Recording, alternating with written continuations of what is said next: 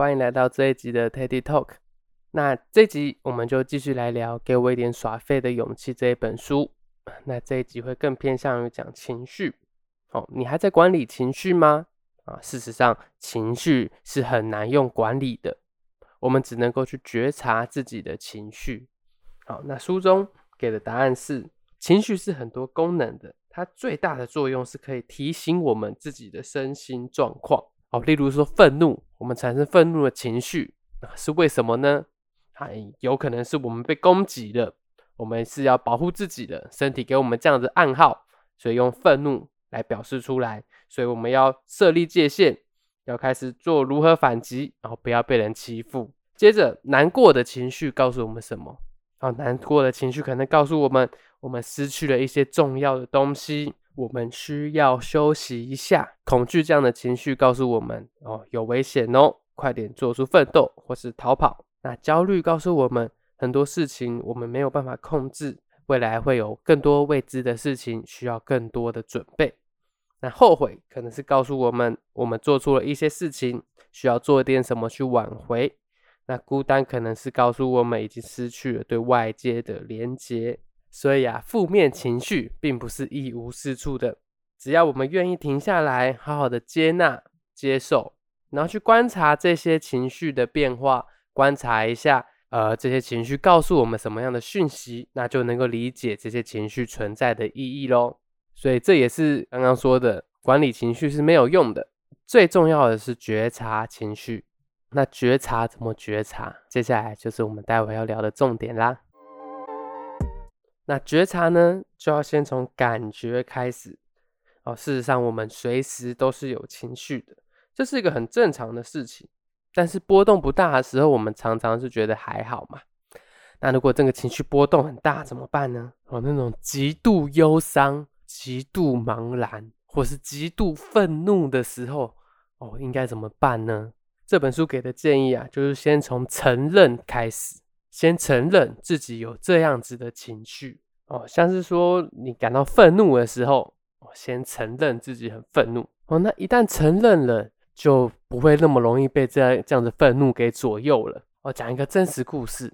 有一次我在骑车骑在路上，就看到传说中的三宝了。这个我在骑车的时候啊，我的前面也是一台机车哦，是一个阿公。那他在没有打方向灯的情况下，就紧急右转进待转格里头。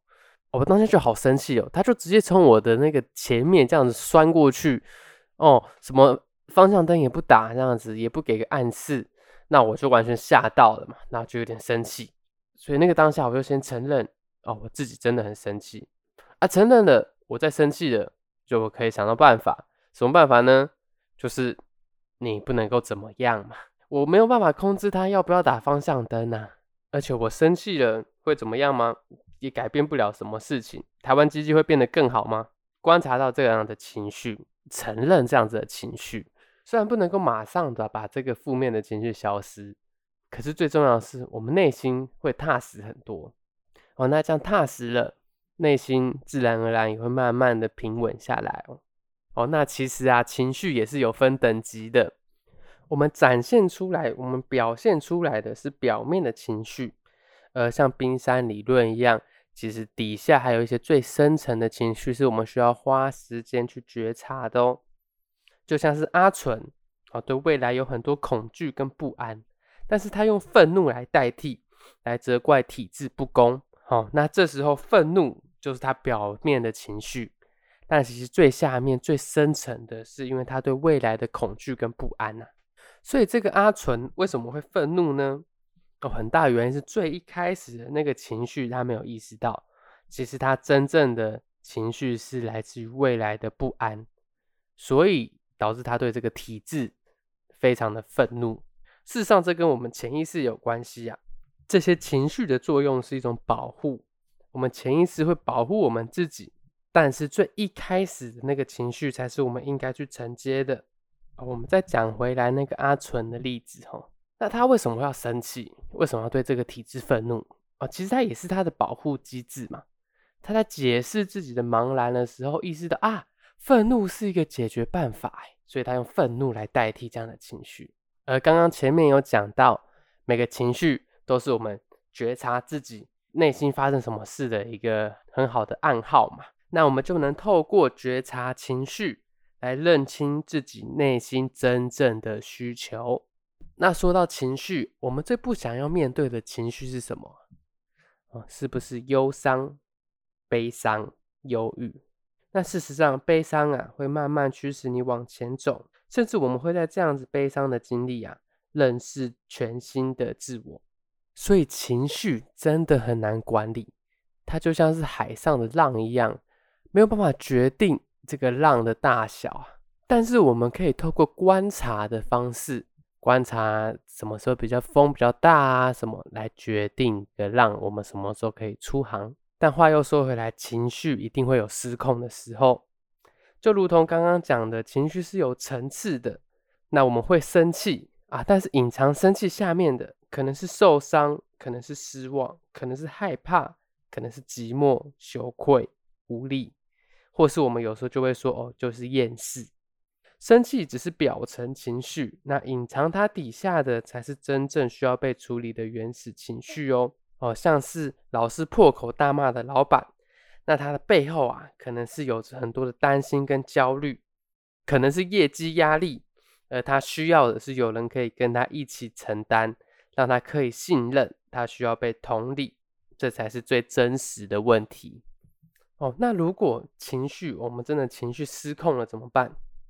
哦，其实啊，这本书就有讲到，失控一点都不可耻，失控是很正常的。失控只是代表着我们需要时间去消化。当一个事件发生时，我们会对这件事有一个想法，那接着有这个想法就会产生了情绪，最后做出行为。那如果我们能够让想法停留久一点，就能让大脑做出更有力的判断，而不会轻易的被情绪带着走。我们碰到的事情往往是中性的，它不好不坏，会做出判断的都是我们的大脑。一切的好坏都是我们大脑决定的嘛？哦，那也因为大脑决定的好坏，我们产生了情绪。所以啊，最后做个小小的总结：情绪需要被承接，需要被接受，需要被承认，需要被看见。所以，我们觉得自己快要爆炸、快要失控的时候，先深呼吸，调节一下，给自己多一点时间，想想有没有更好的处理办法。才是最健康的面对情绪，以及最有效运用情绪的方法哦。好的，这一集的 Teddy Talk 就到这边，谢谢你聆听到这里。希望我们都能够做好觉察情绪，慢慢的让我们的人生变得更好。我们下次见。